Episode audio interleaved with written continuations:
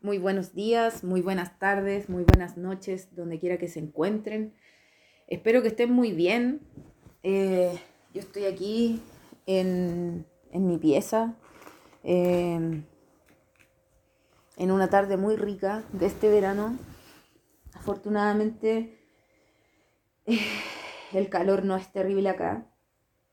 Y vengo llegando de una aventura muy loca que tuve en este comienzo de esta temporada Pisces, eh, que es cuando va a salir este capítulo. Eh, y quiero, esta temporada la voy a dedicar a ese signo. Se lo voy a dedicar a, la sanación, a la conexión espiritual, a la imaginación, a la creatividad, a la música.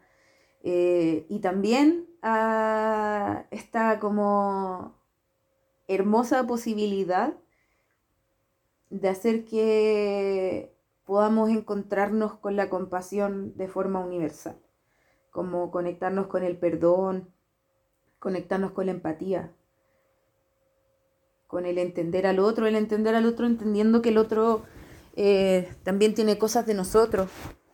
Y que todo puede ser un espejo si es que nos conectamos con esa esencia y esa trascendencia.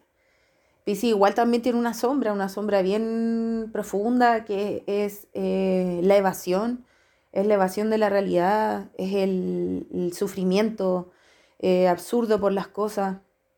La hipersensibilidad también es una característica pisciana eh, muy marcada.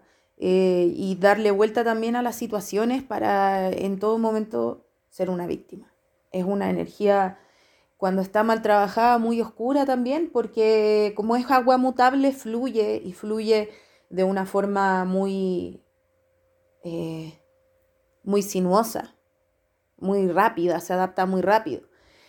Eh, entonces quise hacer una temporada en honor a este tránsito que vamos a vivir en abril y que vamos a empezar a sentir ahora, desde ahora, porque va a entrar el Sol en Pisces y el Sol en Pisces va a estar el día 11 de marzo, eh, casi entre medio de Júpiter y de Neptuno, los dos regentes tradicionales de Pisces, em, van a estar juntos. Esa energía va a ser cuática, va a ser súper linda. Eh, y quisiera como hacer un, un repaso a esta, a esta energía haciendo hartos capítulos que tengan que ver con la sanación. Me interesa como tomar a Pisces desde su mejor lugar, tomar a Pisces desde, la, desde el amor, desde esa creatividad profunda, desde, esa, desde ese amor profundo, bonito, eh, que puede generar. Y ese, esa sensación de unión y, y de perdón, de redención, que nos entrega el sabernos parte del cosmos, que nos entrega sabernos parte de una historia que no podemos explicar, que no podemos concretar, que no podemos darle nada más que la categoría de misterio. Eh, entonces, eh, quisiera partir con una experiencia que terminé de vivir hace bien poco, que fue el ir a hacer búsqueda de visión. Eh, hace un rato ya que yo llevo trabajando con plantas enteógenas, haciendo mi proceso de sanación de manera profunda, la muerte de mi abuela me llevó a conocer la ayahuasca, me llevó a conocer el San Pedro, eh, me llevó a conocer mucho a muchas energías muy hermosas que se producen y el movimiento que se produce. Em, no, me gusta compararlo como con el viaje del Sami, mi amigo Sami Tarot SOS, que ahora es samitarot.vol3 en Instagram. Tiene un podcast y él tiene un capítulo sobre sus viajes de ayahuasca, cómo los había hecho y los había performado. Y la verdad es que es muy bonito escuchar la experiencia de un otro porque son todas experiencias muy distintas a pesar de que tienen una ceremonia y un espacio en particular. Eh, y en algún momento quise avanzar en este camino, avanzar en esta búsqueda, en este movimiento, porque los, los pasos que empecé a dar después de empezar a hacer este trabajo personal, eh, y complementarlo con mi terapia psicológica. Afortunadamente tengo una psicóloga transpersonal que entiende mi bola y que entiende mis preguntas. Eh, entonces como que he podido llevar las cosas que he trabajado ahí a, a ese espacio y ha sido maravilloso y me ha permitido avanzar muchísimo, muchísimo. Encontrar la claridad para mí ha sido como todo lo que me ha podido como dar calma, ha podido dar paz y me ha podido aquietar en, un, en unos momentos que igual han sido bastante difíciles y bastante controvertidos y bastante como desgarradores. Y en lo personal, eh, para mí esto fue muy desgarrador porque movilizó completamente mi ego. Ha movilizado muchas veces mi ego el hacer eh, ayahuasca, el hacer San Pedro, el verme la sombra, el mirarme la sombra horriblemente. Recuerdo que fui a hacer una ceremonia en diciembre, entre medio de los dos eclipses. Y este eclipse quedaba a un par de grados de mi Marte. Igual era una energía muy fuerte, de, como de movimiento sagitariano respecto a mis propias como maneras de movilizar la energía de Marte. Eh, y esa ceremonia de ayahuasca a mí me dejó quebrada, me dejó quebrada, me quebró entera. Eh, durante semanas lo único que hice fue llorar, llorar sin parar. Eh, y eso que como que me pude dar el espacio, si por primera vez en mi vida dije, ya, ¿sabéis que tengo que llorar esta weá? Me la voy a llorar entera, ya filo, no importa. Pa, lloré, lloré, lloré, lloré. Lloré no paré de llorar, no paré de llorar. Y ese no parar de llorar me sacó y me, me movilizó eh, a dejar de hacerme la víctima, básicamente. A dejar de mirar mi vida como si la gente me hace las cosas a mí o que, oh, yo, la pobre yo. Entonces empecé como desde diciembre eh, a hacer este movimiento y, y en, en, la, en las fiestas como que viví momentos bastante importantes al respecto de mi familia. Estaba terminando de escribir mi tercer libro y se terminaron de movilizar muchas cosas, muchas cosas. Después abrió un proceso diferente, pero fue un, desgarrarme. Y ese desgarrarme me llevó a mm, querer aventurarme a hacer la búsqueda de visión. La búsqueda de visión es un ritual, es una, es una actividad ritual em, que se realiza en muchas partes del mundo, se realiza en muchas culturas y a veces la gente no sabe qué va a ser búsqueda de visión. De hecho, es un tropo literario. Jesús se fue al monte, a Getsemaní, Getsemaní se llama el monte, a pensar durante 40 días, se fue a la montaña y hizo ayuno. Eh, la búsqueda de visión, Odín también, eh, se, colgó nueve días y nueve noches eh, para poder bajar las runas y perdió un ojo. Como que hay muchos personajes y hay muchas historias que están relacionadas con esta parte de la búsqueda espiritual. Em, y de la conexión completa contigo mismo, la conexión completa con tu alma, la conexión completa con tu propio ser.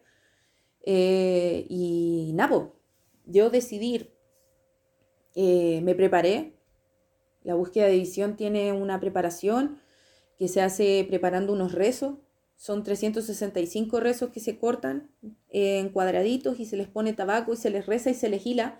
Y eso bailar el espacio en donde tú vas y subes a una montaña a quedarte en silencio, a no tomar agua y a no comer durante una cantidad de tiempo determinado. Suena súper acuático y no sé si es algo que todas las personas pueden hacer. Creo que las personas que eh, suban a la montaña tienen que ser personas que son valientes, eh, más allá de lo equilibrado no que puedan estar. Creo que es importante ir en un momento correcto, eh, tomar calma antes de ir, eh, no es algo que puede llegar a ser cualquier persona si es que está en un momento muy desestabilizado de la vida. Yo venía de un momento muy desestabilizado de la vida, así que las últimas, la última semana para hacer búsqueda fui a calmar, fui a calmar el cuerpo, a apaciguar el cuerpo, a cerrar temas, a cerrar las cosas que me quedaban pendientes del proceso anterior, del camino anterior del camino que se abrió con Venus retrógrado, del camino que se cerró con Venus retrógrado, de el entenderme completamente desde afuera, desde afuera, mirarme en espejos completamente todo el rato, mirar en los espejos de eh, mi propio victimismo, de mirar los espejos de mi propio maltrato, de mirar los espejos de mi propia violencia, de mirar los espejos de mi propio ego, de muchas cosas que estaban relacionadas con eso. Y eso fue como que me, me llevó a, a tener que pasar por la primera puerta, que son cuatro días en la montaña, sin comer, sin hablar y sin tomar agua, cercado, con 365 rezos y cuatro estacas de colores que representan eh, los cuatro elementos y las cuatro direcciones, y una estaca color morado que tiene tu corazón, que sostiene tu rezo y te entregan un tabaco eh, para cuidar, que es el tabaco que te vas a fumar cuando bajes. Y nada, acá esto es una, es una, es una práctica muy ritual, es una práctica que se hace con tambores, que se hace con sonajeras, que se hace con canto, que se hace con, vigilia, que se hace con respeto, que se hace con amor, que se hace con tiempo. No es llegar y hacer y decir, ah, me voy a subir ah, chao. No, todo esto tiene una formalidad porque uno es Capricornio y me interesa las cosas bien. Me gusta la, mm, el sentir de la importancia de los elementos del ritual.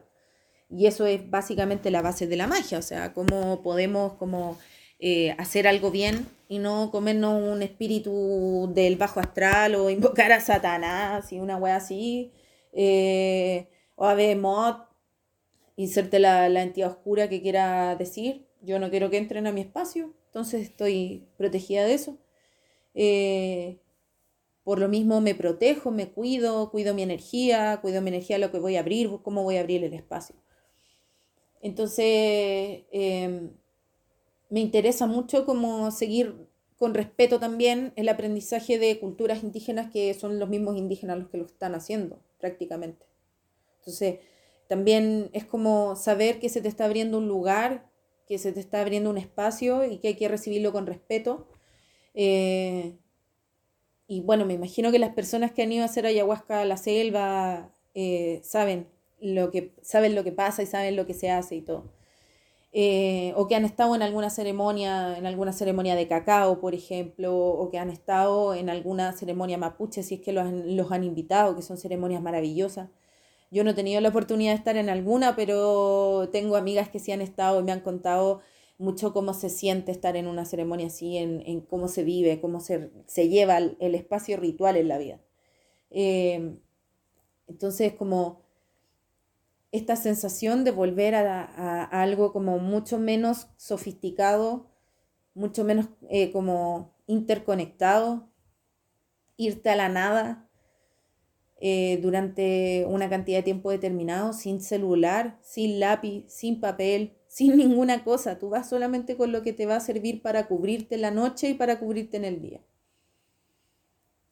Y bueno, luego de la ceremonia que hicimos en la noche, eh, yo subí, me subieron, a nos subieron a todos los buscadores, fuimos a la montaña eh, y me asignaron un espacio y me hicieron eh, cercarlo con mis rezos.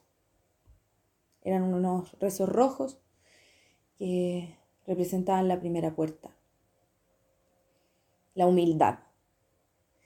Fue muy chistoso que la primera puerta haya sido la humildad porque eh, yo venía en un vuelo que tenía una escala, llegué a Buenos Aires, después llegué a Córdoba y estuve toda la noche en el aeropuerto de Buenos Aires haciendo mis rezos, terminando de coserlos. Y nada, pues como que mi maleta, o sea, mi mochila de campamento en el fondo, que tenía una carpa, tenía dos sacos de dormir, tenía un colchón inflable y la ropa que iba a llevar para el camping, se me quedó en Buenos Aires y llegué sin nada a Córdoba. Después donde tuve que llegar, Córdoba está un poquito más al norte que Buenos Aires, es como a la altura de La Serena, una cosa así. Es el lugar más hermoso en el que he estado, es el lugar más cuático en el que he estado. Eh, voy a hacer como hace el Sami, así, oye, vuelve. el Sami culiado, como tiene esa weá de condicionamiento, le, cuando hace los capítulos del podcast, le hace así, ah, vuelve, vuelve, con una, con una eh, como una campanita y la weá así. Yo no tengo nada sofisticado, pero sí le aplaudo. Ya, pues la weá es que Córdoba es hermoso, es maravilloso. Y yo así, oh, qué lindo. Y la weá, llego al aeropuerto Y no estaba mi maleta, no estaba mi mochila. Y yo, oh, conche tu madre, así. Y le llamé a, mi amiga que, me, que me, me llevó para arriba. Y me dice, no importa, vamos nomás, vamos con su. Y me fui con lo puesto. Me fui con mi mochila de mano, que tenía mi cepillo de dientes, tenía mi pasaporte, por si acaso hay que llevar pasaporte, aunque no hay que entrar a Argentina con pasaporte. Eh, una botella con agua, un, par de libros y una libreta. Y mi antidepresivo. Nada más. y lo rezo. Y me fui con eso, pues, weón. Y con lo puesto tenía jeans, zapatillas, calcetines, un polar y una polera. Y dije, ya, pues, será nomás, pues, la humildad, la weá. Llegué al campamento, todos los weones que estaban me pasaron ropa, me prestaron calcetines, me prestaron calzoncillos largos, me prestaron parca, me prestaron frazada, me prestaron una toalla. Weón, me aperaron así, pa. Y weón, muy Marte en Sagitario, muy Sol en Casa 8, eh, me fui para arriba, pues, fui para arriba la weá. Y llegué, el, la el primer día dormí, dormí y dormí y dormí y dormí y dormí. Era un cuadrado de cuánto se habrá sido, 10 por 10, una cosa así. Em, y ni siquiera, menos, menos. De haber sido como de 5 por 5, una hueá así. Eh, y ahí me acomodé, puse mi frazada. Y dormí, y dormí, y dormí, y dormí. El primer día dormí muchísimo. Tuve unos sueños culiados más brígidos que la cresta. Eh, y, bueno, desperté porque salió el sol y me despierto y siento el tambor que estaba abajo cuatro veces y con canto. Y al final nos dicen, buenos días buscadores, desde abajo, los chicos que son el apoyo, que ellos están en un fuego abajo, ellos cuidan el fuego, ellos alimentan el fuego, literal les dan comida al fuego. Eh, y tienen toda su magia y pum, toda su magia. Y es todo un ambiente muy colaborativo, es una weá hermosa es una weá maravillosa, así como el sentir que estáis como en un espacio la zorra y sentir que estáis en un espacio cuidado, amado, responsable, cariñoso, afectuoso. Había muchos niños ahí, todos niños preciosos. Eh, y me quedé ahí arriba, pues. El segundo día empecé a cachar cómo era la weá, Mire todos los bichos que habían. Estaba lleno de bichos, lleno de bichos. había hormigas de todos los colores, hormigas de todos los tamaños, hormigas que mordían brígido. Eh, había saltamontes que también mordían brígido, pero eran hermosos y valía la pena que te pegara el mordisco porque, weón, era un verde así, pero verde. Eh, había mariposas, mariposas, las típicas mariposas naranjas que tienen el ojo, weón, mariposa. Y weón, les puedo estar contando weas terribles weonas, pero yo soy ascendente en Tauro y Urano está por pasar por mi ascendente, entonces como que a mí la naturaleza me maravilla para el pico, weón. Y weón, onda, loco, en la noche llegaron luciérnagas. Luciérnagas arriba mío, weón, unas 7, 8 luciérnagas, weón, arriba mío. Y yo así, ah, la wea palo, y las estrellas arriba, arriba de un árbol. O sea, yo estaba en un espacio con un árbol. Bueno, y mirando para arriba las estrellas, sintiendo el río, todo. Dormí guaguito, dormí guaguito, lo pasé increíble, lo pasé la raja. Onda, weón, cabrón, yo de verdad no sentí hambre. Eh, la sed la sentí eh, en el día cuando estaba el sol pegándome. Muy fuerte. Pero, weón, tomé sol, me bronceé, me insolé. Eh, spoiler alert, me insolé. pero, weón, dediqué ese tiempo a observar, a sentir, a estar, a habitar el lugar. Miré todo lo que había a mi alrededor, miré todas las plantas que habían a mi alrededor. Llegaron como cinco vacas y se quedaron al lado mío, que se acostaron como al lado mío un rato, así como que yo las miraba y era como, oh, ¿qué onda? Llegaron colibríes, habían unas chicharras reculiadas, weón, conchetumare, esos unos, unos bichos culiados que hacen un ruido de mierda, weón, una mierda el ruido culiado, pero son parte de la naturaleza y me los tuve que mamar, era como así como que estuvieran soldando algo, hacían como y después hacían y era el sonido del soldado, weón, así yo, oh, con chetumare, así, weón, y dije, ya, filo, no importa. Eh, los días estaban preciosos, un sol hermoso, fuerte, fuertísimo, pero hermoso. Y los sueños no pararon de estar. Dormí mucho, dormí caleta. Estuve muy consciente, pero también dormí siesta, dormí siesta en la mañana, dormí siesta en la tarde, me acostaba cuando se ponía el sol, me despertaba cuando se amanecía. Era una wea acuática, el sol me despertaba, me di cuenta que eh, al día yo ya estaba acorde al ciclo de la naturaleza, del día y la noche. Y empecé a cachar como desde dónde salía el sol y empecé a calcular las horas. Y empecé a darme cuenta qué hora del día era, por, también por, por el tono del sol, eh, por el tono del amanecer, como cosas que de repente, claro, uno no dice, oh, son súper naturales, pero que nosotros las personas que vivimos en ciudad o las personas que no estamos acostumbradas a salir de nuestras casas, se nos olvida mirar, se nos olvida entender, se nos olvida cómo llegar a esa, a esa concepción de la realidad que significa estar parado en la tierra, que es literal, Tauro. Em, y sentí que fue como una representación muy heavy de los nodos, de los nodos en Tauro y en Escorpio. Ahora toda esta energía y con el sol en Acuario y además Saturno pasándome por mi nodo norte. Yo me fui de viaje el día que Saturno y el Sol hicieron conjunción arriba de mi nodo norte. Es un aprendizaje, un aprendizaje tremendo que tiene que ver con liberar y trabajar una energía que viene desde mi nodo sur, que es Leo, y eh, trabajar a mi nodo norte, que está en Acuario. Entonces, como me tocó despegarme de todo, despegarme de mi familia, que se contagió de COVID, eh, mientras yo estaba, bueno, ahí arriba, les dieron el diagnóstico, eh, despegarme de los problemas de la gente que tengo alrededor, despegarme de mis problemas, despegarme de mis sentires eh, relacionados con el otro y volver, volver a mí. Y algo que a mi casa 8 le hace increíble porque como tengo tanto en la casa 8, tengo Luna, Sol, Urano, Neptuno y Saturno, y tengo Mercurio en los límites de la casa 8. Soy una persona hiperperceptiva, soy una persona que se da cuenta de muchas weas, que lee muchas weas, que entiende muchas weas, y entiendo mucho respecto a la emocionalidad del otro, eh, porque, no sé, la percibo en la piel. Eh, soy una persona muy sensible. Entonces, como que eso me hace como absorber de alguna manera la oscuridad de los demás y me hace vincularme desde la oscuridad. Entonces, eso puede llegar a ser muy agotador. A mí, para mí es muy agotador. Para mí es como drenante y eso genera y transforma, porque un sol en casa 8 llega y está en constante y permanente transformación. Más aún si está con Urano ahí, es como liberarse todo el rato de cosas, de pesos, de cargas, en Capricornio. Em, entonces, como que me di cuenta en un momento que no tenía nada que hacer. Nada que hacer nada que vivir, nada que moverme, nada que eh, reconocer, nada que entender del otro. Yo tenía que entenderme a mí.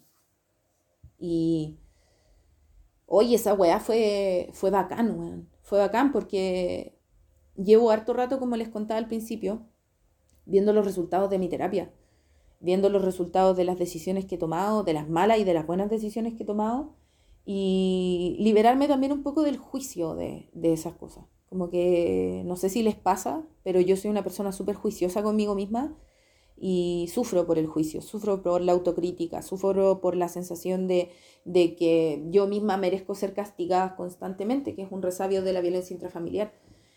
Eh, lo que me hace incurrir, weón, en miles de weas que tienen que ver con eso, con el sabotaje, con la sensación de la pelea, con la violencia con la confrontación.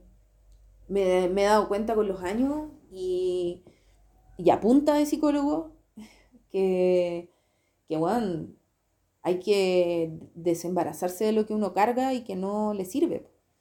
Entonces me di cuenta de eso estando ahí arriba y me tomé mucho tiempo para poder comprender algo que que es trascendental en mi experiencia, que es como no quiero estar más em, sufriendo en la vida y no quiero cosas que me hagan mal, no quiero más cosas que me hagan mal. En un momento, siendo que yo me fui sin nada, no tenía un bloqueador. El tercer día yo me estaba insolando, rostizando, así. ya el segundo día fue cuático, el tercer día fue intensísimo Esos días ya estaba Mercurio en conjunción a Plutón en trino al nodo norte y en sextil al nodo sur, armando un triángulo que se activaba desde Plutón y Mercurio. Una transformación, una comprensión. Eh, desde algo concreto y una manifestación de algo. Y ese día eh, me empecé a insolar tremendamente, tremendamente. Empecé a tener dolor de cabeza, me empecé a deshidratar, empecé a pasar lo pésimo, me empecé a marear.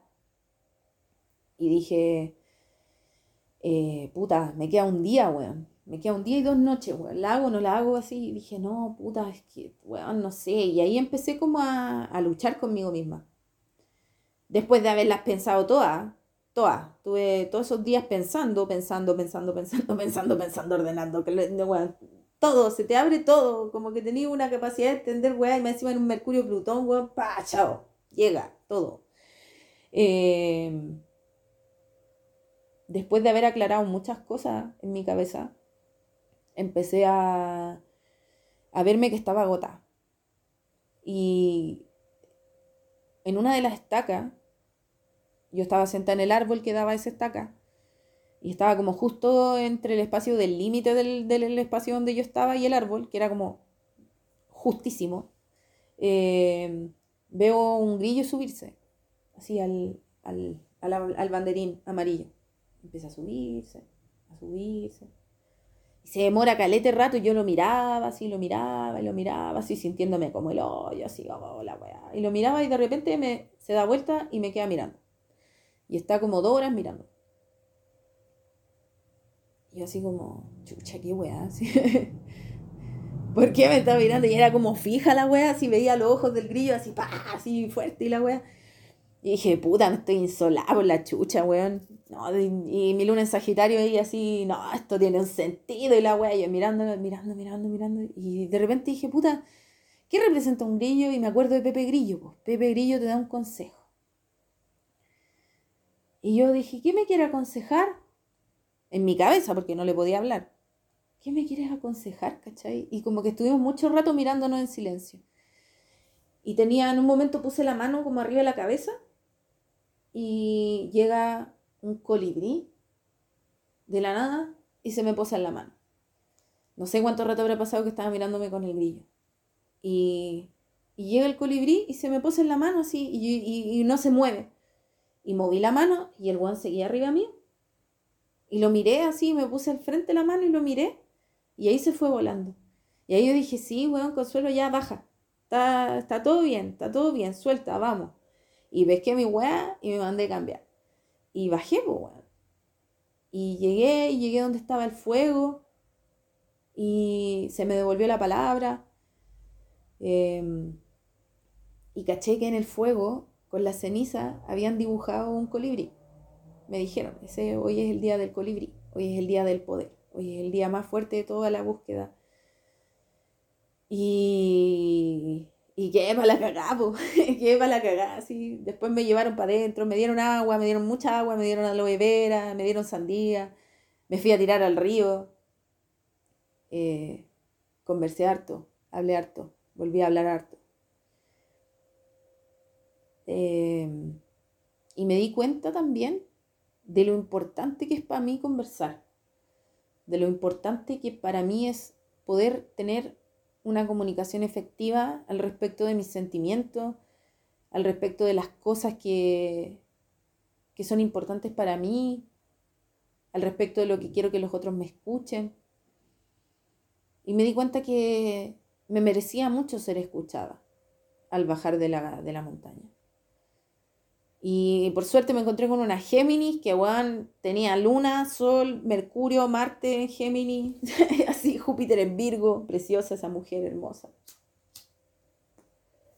Y me encontré con una Capricorniana ascendente en Pisces con la Luna en Leo. Las tres nos habíamos bajado de la montaña y nos conectamos y conversamos. Y estuvimos todo el rato juntas las dos, una cordobesa y una, y una porteña de Buenos Aires.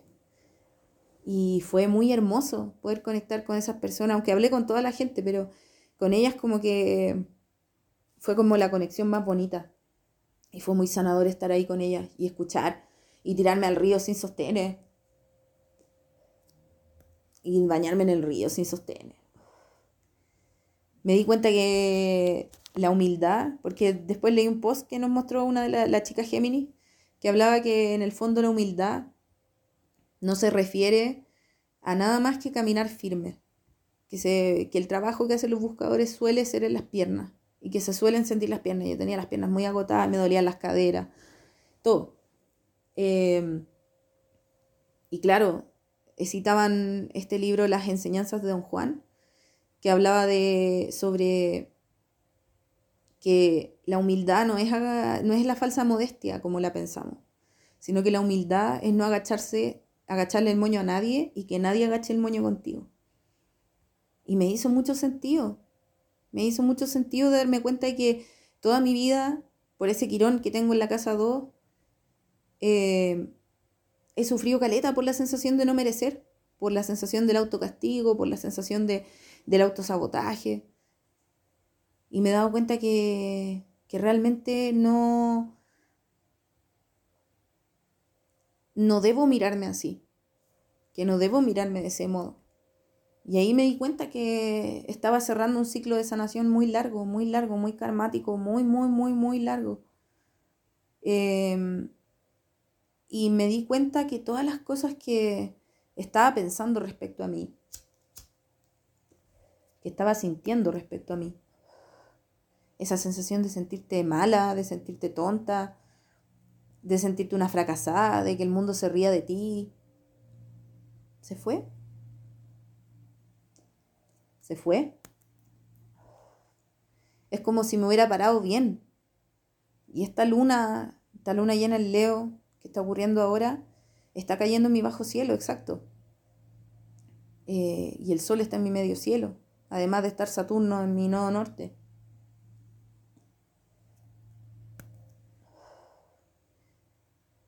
Eh, es profundo lo que yo viví en la búsqueda de visión. Y siento que refleja un proceso largo de trabajo personal, de entender lo que es para mí, de entender que mm, no merezco mi caja, ni merezco em, que me traten como si fuese una loca, ni que me traten como si fuese una estúpida, ni que me traten como si fuera nada más que una persona bacán. Como que esa es mi conclusión. Creo que mm, lo que a mí me ha tocado vivir ha sido muy duro. Toda mi vida me ha tocado vivir una vida muy dura, como un estelium en casa 8. Pero que ya pude hacer las paces con esos procesos y ya pude hacer las paces con esos, con esos quiebres y con esos cierres. No quiero más dolor en mi experiencia de vida. El dolor es inevitable, pero no quiero buscar razones para estar sufriendo. No quiero buscar razones ni personas, ni, ni, ni plataformas, ni trabajos, ni cosas que me hagan sentir que tengo que estar y seguir a estar sufriendo. Eso es, es profundo para mi vida, es profundo para, para mí y, creo que las personas tenemos que empezar como a darnos cuenta de eso también. Creo que esta luna que es una manifestación con Marte y Venus en conjunción en Capricornio, nos muestran que se está abriendo un camino y que ese camino tiene un sentido y que tiene un propósito. Yo siento que encontré mi propio propósito en la montaña. Entonces, quiero transmitir esto también como una reflexión desde ahí, desde el, comprender que podemos hacer las cosas distintas si es que nos damos cuenta de nuestras propias sombras, si es que nos sentamos con nuestras sombras y le hacemos cariño y nos hacemos amigas de ellas. Y dejamos de negarlas como si fueran algo malo, o lo dejamos de proyectar en los otros, o dejamos de buscar eh, razones para decir que los otros son los victimarios y nosotros somos las víctimas.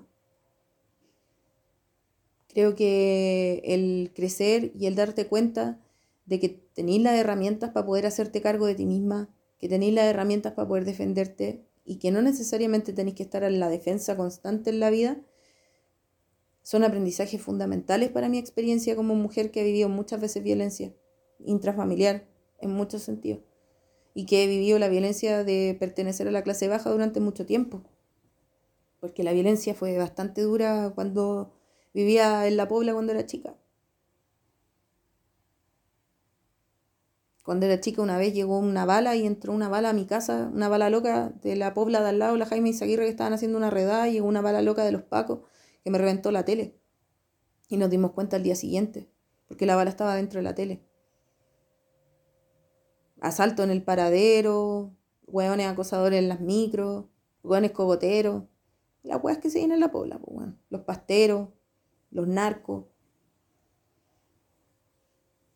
Es heavy cuando estáis cerca de eso y te das cuenta que lo tenéis naturalizado y que tenéis naturalizado el hecho de que eh, haya, haya conflicto y conflicto doloroso. Porque creo que algo, algo que también he aprendido con el tiempo y que he aprendido con la vida es que las crisis no necesariamente son violentas. Las crisis son espacios importantes en donde las personas podemos crecer y en donde podemos llevar las cosas de mejor manera. Siento que a veces me cuesta hacer eso.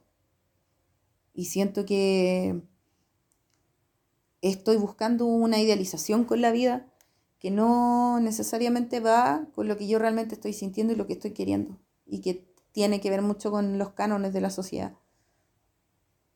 Entonces como que en ese punto me encuentro, me escucho y está todo bien. Sin tener nada. Lo que nos decía el chamán cuando estábamos subiendo. Eh, tienes todo en ti.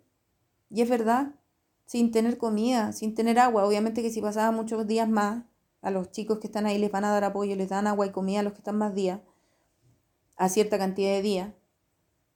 Eh, se puede entender como que lo esencial está en otro lugar y que está más adentro y que es más profundo de lo que parece y que es mucho más em, simple de lo que realmente parece, que es como el apreciar el estar, el apreciar el, el percibir el apreciar estar vivo, el agradecer. Agradecí mil veces estar en el agüita. Me encontré un cuarzo maravilloso, hermoso. Fue como cuando así como Link va al fondo del río, saca una hueá y dice, ya, así fue. Una hermosa piedra. Em, el apreciar el, el, poder conversar, el poder decir las cosas que pensáis y que sentí, el apreciar un plato de comida calentito, el, apreciar dormir calentito. Dormí en una carpa después de que bajé y dormí calentita, siendo que hubo varias noches que sentí que todavía estaba en la montaña. Cuando iban a bajar los buscadores de cuatro días, yo sentí que estaba en la montaña. Soñé que estaba en la montaña, me desperté y sentía que estaba en la montaña. Es loco lo que pasa ahí. Es loca esa magia y es loca esa capacidad de también de encontrar inspiración, de encontrar en dentro de ti respuestas muy bonitas que son solamente estar contigo. No es una weá tan trascendental, así, que vaya a llamar así, o con un modre la weá, no, weón, estar echado en la tierra, weón, y ver la hormiga y mirar y, mirar la montaña y weón, y ver, y ver, y ver, y ver, y ver, y ver cosas, y sentir y pensar cosas. Se nos olvida hacer eso, se nos olvida la quietud, se nos olvida la calma, se nos olvida el silencio, mucho el silencio.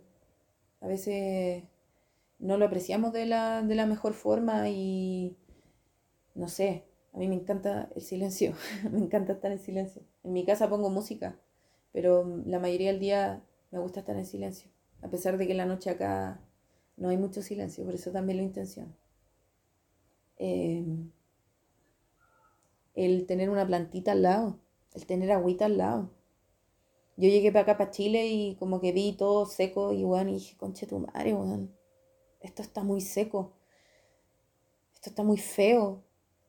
Y bueno, anda, eh, allá Córdoba es todo verde, cerros, verde, cerros, verde, lago, lago, lago, lago, lago. Y llovió un día como si eh, hubiera, como llovía en los 90, como llovía en 1997, cuando, bueno, la gente que bueno, se acuerda, eh, como cancelaban las clases en los colegios, weá, así yo me quedaba en la casa, era chiquitita. Y veía las micro y se inundaba la calle y se inundaba el paso bajo nivel y mi papá tenía que llegar así para la cagada, comiendo en bote así. Y no había colector de agua lluvia en la pobla, pues bueno. Y se llenaba de hoja toda la agua del alcantarillado. Eh, es. Esa, esa lluvia fue maravillosa estar en la noche ahí así acostada en la carpa, así sentir como llovía, llovía, llovía, llovía y el viento y el viento y el viento y el viento y era todo Ay, qué rico. Ah, la huevona, perdón. Me gusta mucho la naturaleza, soy así fan de la naturaleza. De hecho, ojalá irme lo más pronto posible. Pero, o sea, darte cuenta que esa hueá la tenía acá, que ya no llueve. Que ya no llueve como antes, que ya no está tan verde como antes. Se cagan como se ve de arriba una vianda así, Chile, weón, todo seco, seco, seco, seco, seco. Qué importante que es el agua, importante tener el agüita ahí, el agüita de la vida y que te conecte, weón. Y que te haga sentir bien. Esos ríos eran impecables para nadar, nadé más que la rechucha, así, weón. Vueltas de 15 metros para allá, 15 metros para acá, pozones gigantes, playa, playa los ríos. Antes era así, antes era verde. Cuando era scout, iba los campamentos de verano, íbamos a, a Vilche, en la séptima región, íbamos a Parque Inglés, fuimos a Curarrehue. Weón, verde, verde, verde, verde, verde, verde. Y ahora, bueno, Curarrehue sigue un poco verde porque todavía llueve allá, pero la séptima región está toda quemada. Pero también el desierto tiene su qué. Ojalá que no volvamos, no nos convertamos en desierto nomás. Hasta luego. Hoy qué loco, siento que he hablado muchas cosas. Voy a traer muchas cosas más.